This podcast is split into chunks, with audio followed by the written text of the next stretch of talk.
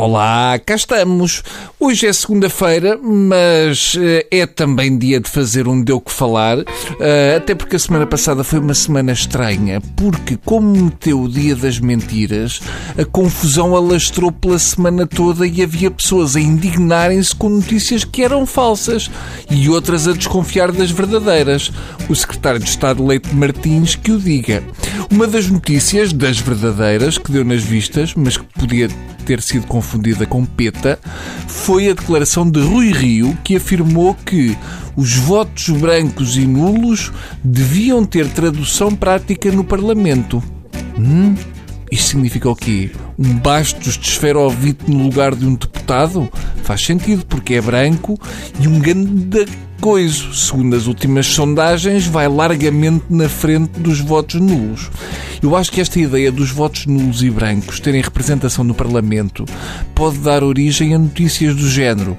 O líder da bancada de votos em branco foi eleito com 100% de votos em branco.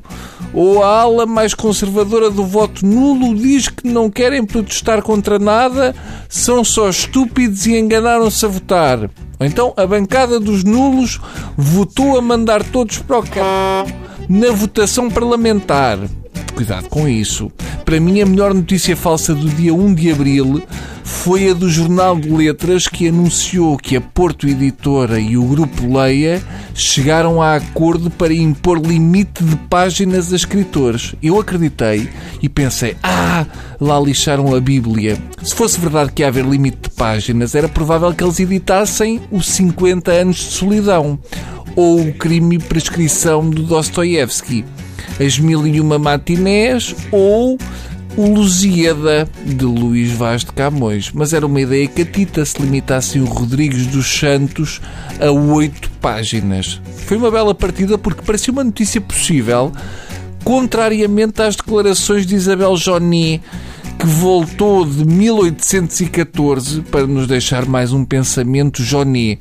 As redes sociais são os piores inimigos dos desempregados. Pumba!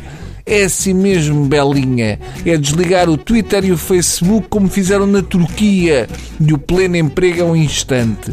Diz a Johnny, esfregando os dois neurónios como fazem os grilos com as patinhas, Muitas vezes as pessoas ficam desempregadas e passam dias e dias agarradas ao Facebook ou a jogos e a amigos que não existem e vivem uma vida que é uma total ilusão.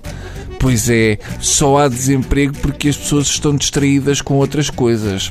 A Joania tem de criar um banco alimentar contra o Facebook, onde as pessoas deixam ovos e fruta para atirar a esses preguiçosos que andam nas redes sociais. Para a Isabel Johnny, o cúmulo da infâmia é www.talhodecampodorique.pt. Ó oh, senhora Johnny, deixa as pessoas em paz. Com tanta coisa boa para fazer como ir contar feijões ou experimentar shampoos para pôneis, deixa os desempregados e a neta em paz. Pelo menos os desempregados podem googlar bife só para ver como é. Eu prometo que na próxima recolha do Banco Alimentar vou oferecer 50 embalagens de cerebrum, mas é para tomar tudo. Vá, Deus e até amanhã.